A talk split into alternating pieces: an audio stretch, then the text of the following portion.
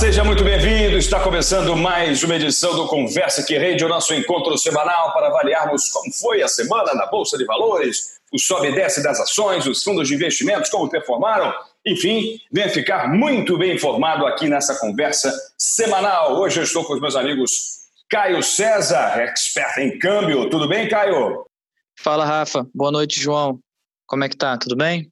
Boa noite, galera. Boa noite, Boa noite, Boa noite João. Tudo certo? Bom, vamos então a uma semana, uh, uma semana não mais curta para nós, porém para o resto do mundo, um pouco mais, é, digamos, retilínea, né, em cima das variações nos mercados. Hoje, na verdade, uma antecipação do feriado de 4 de julho nos Estados Unidos, o dia da independência. Tivemos ontem, de uma maneira até curiosa, né, saindo o NFP, o Non-Farm Payrolls, ainda numa quinta-feira, geralmente é na primeira sexta-feira do mês. Tivemos a Bolsa de Valores brasileira é, terminando a semana até no viés positivo, porém com poucas variações. E, acima de tudo, as bolsas subindo à sombra da Covid-19, com o dólar caindo na semana. Tivemos aí um recorde de contágios em 24 horas nos Estados Unidos, recorde sendo batido nos Estados Unidos. Isso é uma coisa que preocupa, porém, as boas notícias relacionadas a vacinas, reação das maiores economias do mundo após o relaxamento da quarentena, acabaram favorecendo aí a tomada de riscos aqui no Brasil, especificamente nessa sexta-feira, né, com as bolsas lá fora nos Estados Unidos, sobretudo, paradas. Muita gente veio buscar boas oportunidades pechinças aqui no Brasil. Com isso, a Bolsa de Valores subiu nesta sexta-feira. Tivemos uma alta de 0,55 na sessão e a carteira teórica acumulou aí 3,12%. Está tá estacionária nos 96 mil pontos, é mais uma resistência que a Bolsa encontra neste primeiro semestre de 2020. Começando com você, Caio, como é que você viu o comportamento do dólar aí essa semana? O dólar que teve uma queda de pouco mais de 2%, chegou aí a 2,61 é, na semana, no mês 2,23, e na verdade foi um sobressalto. Como é que você viu aí em relação às moedas lá fora? Semana de montanha russa, né? A gente teve no começo da semana até mais ou menos a quarta-feira uma alta expressiva, o dólar chegou a bater 5,46, 5,48 lá na quarta. Na quarta o Banco Central liberou um leilão de spot, né, que é quando ele vende moeda para os bancos para poder aliviar um pouco da, da pressão do dólar. É, e aí a moeda reverteu e foi queda até hoje, quando fechou 5,31, se não me engano, 5,31,81. É, se você analisar o leilão do Banco Central, você vai ver que, se eu não me engano, saiu lá 300 milhões ou 400 milhões. É, é um volume para as pessoas físicas grande, mas se você, se você for analisar o mercado de câmbio, não é um volume tão grande. Então, é, você pode concluir que desse movimento de alta do dólar, é, não foi totalmente impulsionado por saídas de dinheiro, muito provavelmente foi impulsionado por risco ou por alguma outra coisa. É, e aí o movimento de volta provavelmente não foi também impulsionado por entrada de dinheiro, deve ter sido também um movimento de ajuste de risco. Então a gente não está falando aqui de, de entradas e saídas. É, mas ainda assim foi uma, vamos botar aí uma, uma, uma reviravolta. É interessante esse movimento do dólar, e falando das bolsas especificamente, aqui no Brasil e lá fora, engraçado, João, pelo menos não era essa a minha impressão, né? Mas tudo muito ainda baseado na volatilidade das perspectivas de cura da Covid-19, né? Sai uma vacina, a Pfizer está lançando, teve bons resultados, a bolsa sobe. Encontrou-se mais um medicamento que tenha mostrado eficiência no combate aos sintomas, no combate às doenças graves do coronavírus. As bolsas sobem de novo.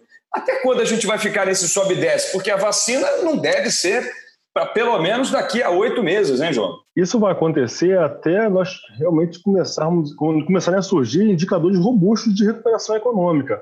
Enquanto os agentes econômicos não têm é, indicadores robustos de produção, de emprego e tudo mais, qualquer boa notícia é motivo para alegria e a bolsa subir. Porém, não é robusto o suficiente para mantê-la lá em cima. Então, como a gente vem falando aí desde o início, nesse momento aproveitar essas oscilações para investir, especular, talvez com volatilidade, mas não fique muito otimista para uma recuperação econômica, pois os dados realmente da economia global estão muito abaixo do que estava antes, no, no, até, até, o final de 2009, e as perdas que foram que, que aconteceram desde então não tem perspectiva de recuperação, pelo menos até 2022, assim sendo aí mais é, otimista, isso dados de, de, alguns, de alguns relatórios.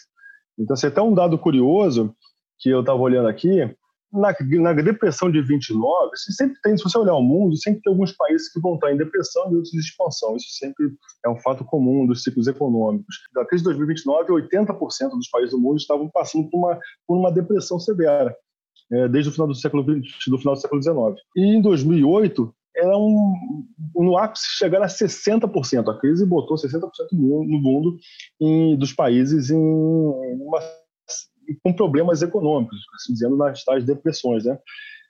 E um fato que me chamou a atenção é que esta crise do coronavírus, 92 países, isso dados do Banco Mundial, então faltou referenciar, né? É, dizem que 92 dos países do mundo estão passando com as suas economias por uma depressão. E os dados realmente importantes, indicadores importantes econômicos, né, não estão se recuperando. Então, novamente, falo, isso é somente é, o que a gente chama de humor do mercado, aquela parte racional aí que o Robert Schiller gosta de falar bastante.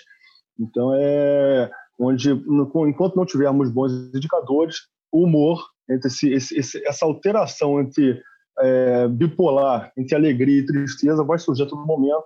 Então, tomar muito cuidado, buscar realmente investir em valor, em empresas robustas que têm capacidade de passar por essa crise aí com bastante parcimônia.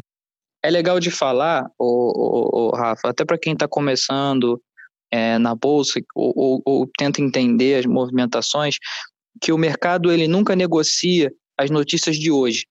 Ele tenta sempre negociar os dados futuros, ele tenta sempre é, prever o que, que vai acontecer, tenta sempre estar um passo à frente, até para as pessoas poderem ganhar dinheiro nas movimentações acertando ou perdendo dinheiro errando.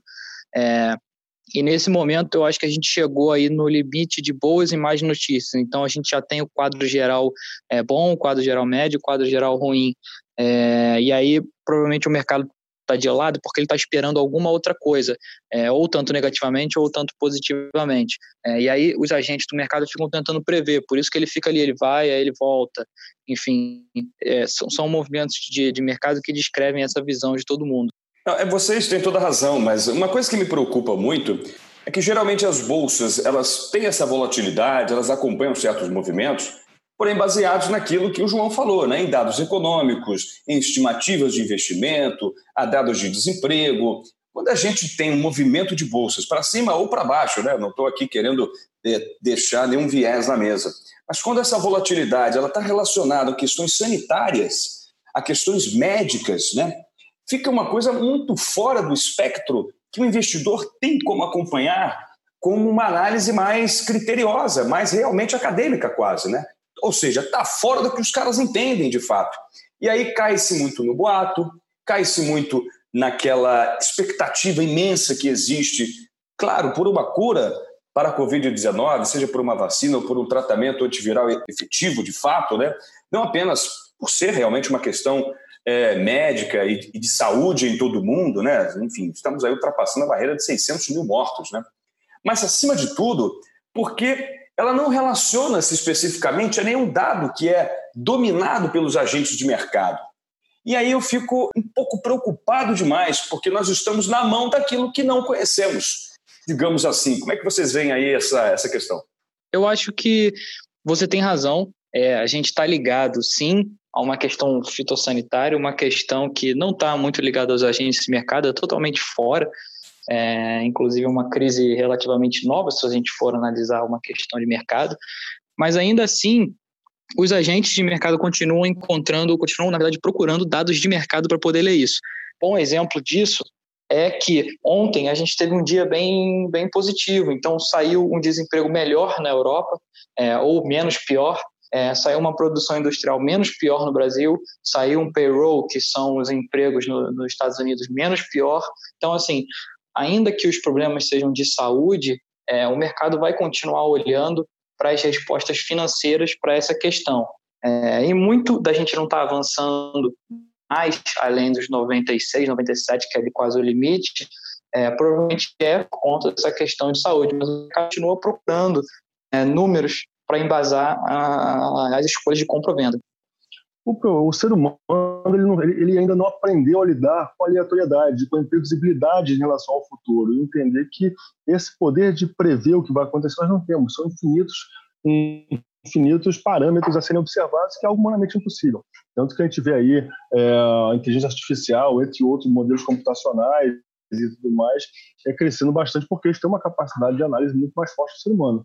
Mas, enfim, mas o investidor, o que, ele faz nesse momento, assim, uma crise, quando não tem esse, essa segurança de saber o que, eu vou fazer para investir, que afinal, no mundo inteiro, taxa de juros negativa ou, ou perto de zero, ou perdeu, por mais ser positivo, a taxa de inflação, dependendo dos lugares, está ali zerando também a taxa real. Pega o exemplo no Brasil, tem a empresa Granado, que foi fundada em 1870, Nestlé, 1877, Coca-Cola, 1892 foi fundada, a Ering, 1880. Então, daí vai, nós temos uma infinidade de empresas centenárias aí no mundo. Que, que eu quero dizer com isso? É, quem gera valor, quem, é, empresas fortes, inovadoras, com bons empreendedores, com boa gestão, você vê que elas passaram por guerras mundiais, pandemias, depressões, estão aí até hoje, muitas delas como líderes de mercado. E as, existem na história, muitas pessoas querem aquela ideia de ganhar dinheiro rápido, ficar milionário de hora para outra, histórias bonitas do mercado financeiro, mas esquecem que tem o lado negro, né? Para um que deu essa porrada, tem um milhão que perderam tudo, ou saíram devendo. Então, investimento é isso. Achar boas empresas inovadoras que têm capacidade de adaptação e de se, de, de se inovar mediante todos as, os meandros que a economia, que o mundo é, nos coloca, coloca na, nossa, na nossa frente, investir nessas empresas, acreditar saber lidar com a volatilidade do mercado, é isso que é investimento, é isso que gera riqueza. Se você fizer qualquer coisa diferente disso, você vai estar especulando e vai estar suscetível a esses altos e baixos e poder simplesmente ser surpreendido por uma notícia ruim de perder sua, grande parte do seu patrimônio no momento que você não esperava. Então, é, acho que as pessoas têm que tomar cuidado, entender que é, prever o futuro é algo que no ser humano não, não entendeu, escolher boas empresas e realmente investir e não especular. Enquanto as pessoas não entenderem essa diferença, é, o, é, a gente vai estar muito estar suscetível a esses soluços e solavancos aí do mercado, de simplesmente por, por possibilidades e aí quando tem uma realidade. É, eu só fico um pouco reticente, porque eu, eu, entendo absolutamente tudo que você falou, né? E, aliás, essa é uma grande dica né, para você que está buscando fundos de investimentos ou até é, produtos de natureza de longo prazo, perceba a resiliência das empresas, perceba como elas se comportaram na crise, como elas saíram da crise, como elas performaram depois. Porque é isso que vai te dar todos os indicativos do que provavelmente está por vir. Claro, essa crise ela é diferente, essa crise ela tem ingredientes distintos daquelas que o mercado financeiro viveu em tempos atrás. Né? Porém, eu acredito que algumas empresas, pela governança, pela boa gestão, pelo bom caixa, elas conseguem superar a crise independentemente de onde vem o inimigo. Né? Então, essa, sem dúvida nenhuma, vocês estão perfeitos. É uma dica fundamental para quem quer fazer investimentos inteligentes. Mas vamos lá, vamos então. Tenho aqui algumas perguntinhas. Vai lá, João. Só complementando, Rafael, e outra coisa assim, ah, mas, poxa, às vezes eu sou formado em educação física, eu sou médico, eu sou engenheiro, eu não sei fazer isso. É que nem eu, eu sou economista e matemático. Eu, quando eu tenho uma doença, eu não vou no Google e tento me, me diagnosticar, eu vou no médico. Então, é exatamente, existem vários fundos de qualidade profissionais capazes de fazer isso. Então, delegue. Entender que o mercado financeiro, o seu bolso, ali, você, o seu patrimônio que você juntou às custas do seu tempo e dedicação, é igual a sua saúde que você delega a um médico que você confia. Então, assim, uma coisa que eu vejo muito hoje, que eu acho que é uma, dor de cotovelo de muitos investidores que viram a crise de 2008, a recuperação em 2009, e está achando que agora é fácil ganhar dinheiro na bolsa, não sei, e entender que cara, o mercado ele não é ele não é benevolente com quem está fazendo de quem faz de qualquer forma. Então, buscar bons profissionais, confiar na gestão e, e, e, e se dedicar onde você sabe ganhar dinheiro. Se você for um profissional da engenharia, vai trabalhar na sua área, se dedicar ali para ser cada vez melhor. Se você for um médico, vai atender para ser cada vez melhor e deixa que essa parte gerir o seu patrimônio com os profissionais. E eu vejo muitos clientes querendo fazer sozinho, porque pegaram o poço de uma crise, estão pegando essa recuperação é, que teve agora e, viu, e acham que isso é regra, mas na verdade é uma exceção e isso, um momento de alegria pode gerar um outro muito maior de tristeza. Perfeito, é isso aí. Algo, algo mais a acrescentar aí para nossa semana, Caio? Você deu dados interessantes aí sobre uh, ah, PMI europeu, o índice de serviços aqui no Brasil, realmente veio um pouco melhor do que o esperado a produção industrial aqui no nosso território. O, o NFP, né, enfim, houve uma estimativa de 3 mil 3 mil K. Como é que eu falo 3 mil K? 3 milhões, né? 3 milhões de empregos criados. Às vezes a cabeça dá o um tilt. Mas, na verdade, houve 4 milhões e 800 mil empregos. Foi um, foi um, foi um dado muito positivo, que mostra que a economia americana ela realmente ela traciona melhor nessas saídas de crise. Por uma série de fatores, a gente pode até discutir em outros episódios à frente. É, mas vamos lá, Caio, quer acrescentar algo aí para essa semana ou já podemos passar para as perguntas dos nossos ouvintes? Não, é, o Rafa, é, essa semana a gente teve bastante informação importante. É, semana que vem, de diferente, a gente vai ter algumas informações de produção, mas não são aí o, o alvo, talvez, do mercado. Então, assim, talvez é só ficar atento a novidades que possam vir, vamos botar assim, de surpresa. Legal, bom, a gente tem trazido aí a participação de alguns ouvintes aqui do nosso podcast. Pois é, rapaz, já estamos tirando onda. Temos alguns ouvintes aí razoavelmente assíduos, a galera que acessa os agregadores de podcast, seja o Google Podcast, o Apple Podcast, o Deezer, o Spotify, o Buzzer Sprout, enfim, você pode assinar os nossos podcasts, né? E sempre que você tiver um novo episódio, vai pintar uma, uma notificação aí no seu celular, vai pintar um e-mail aí na sua caixa e você acessa para curtir boa informação sobre o mercado financeiro. Faça como o Marcílio do Carmo, que é médico em Belo Horizonte.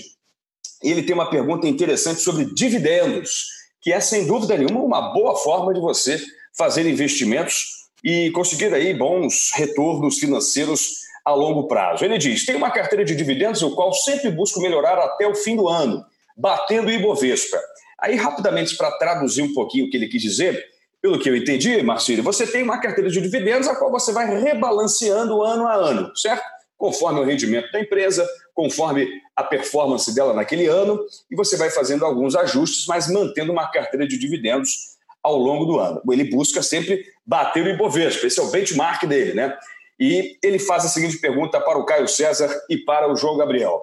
Vocês acreditam que é possível bater o Ibovespa apenas com uma carteira de dividendos? Apenas com empresas boas pagadoras de dividendos? Como vocês estão analisando esse mercado? Quem segura essa bomba aí? Assim, primeiro tem que entender o que é uma carteira de dividendos. Assim, eu posso fazer uma analogia como se fosse uma carteira de renda fixa, claro, levando em consideração os devidos níveis de risco de cada uma delas. Mas a carteira de dividendos é para quem está preocupada realmente com empresas que pagam, que distribuem muitos dividendos para os seus cotistas.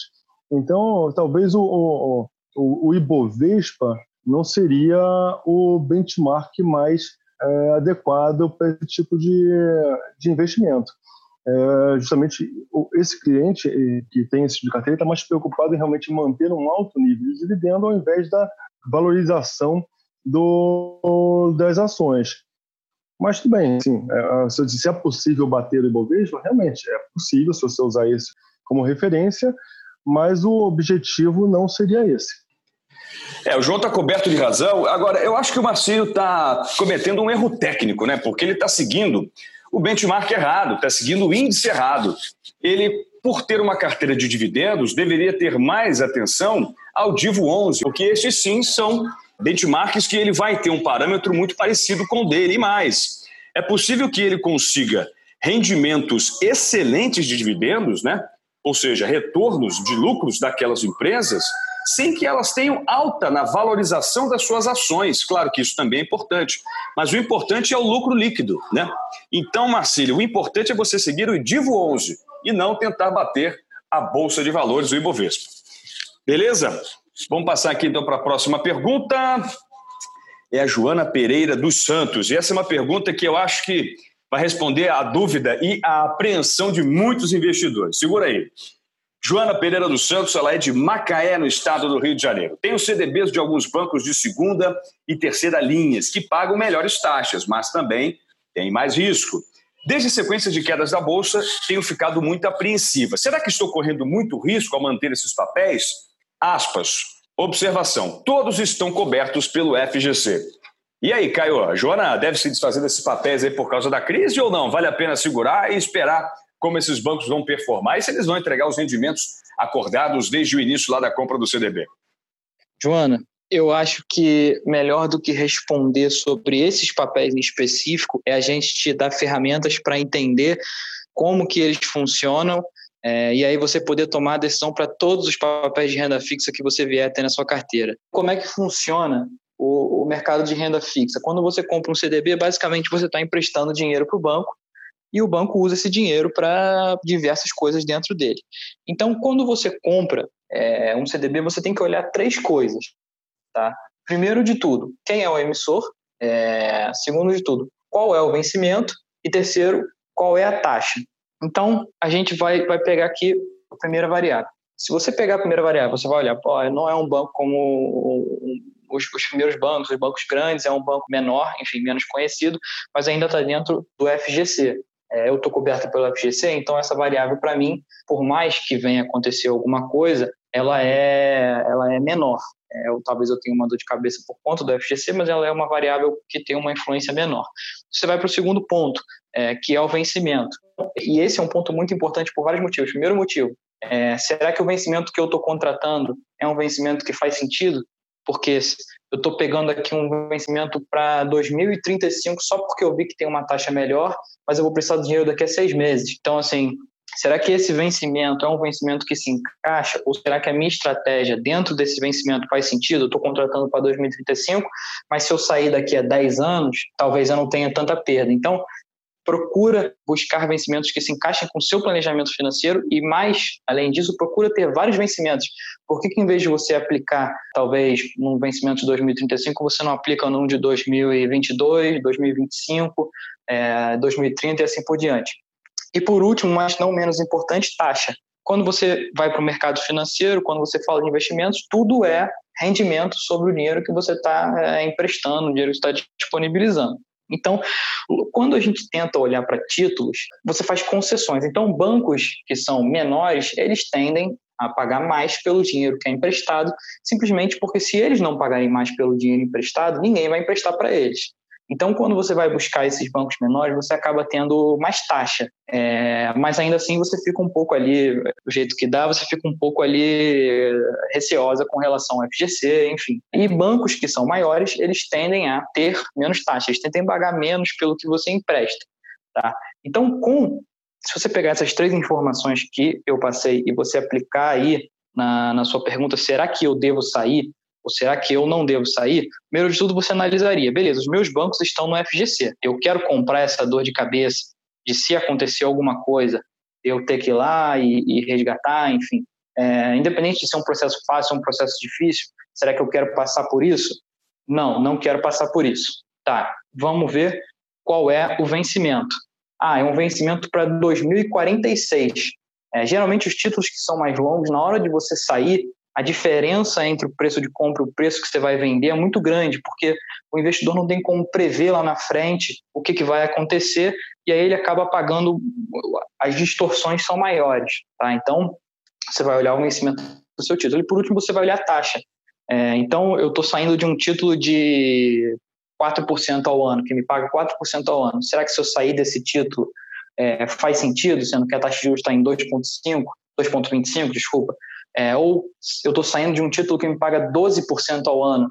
É, será que faz sentido eu sair de um, de um título que me paga quase é, 10 vezes mais do que a taxa de juros, na verdade, 5 vezes mais do que a taxa de juros? Enfim, é, são, são coisas que você tem que analisar, é, emissor, título e vencimento, para tomar a sua decisão.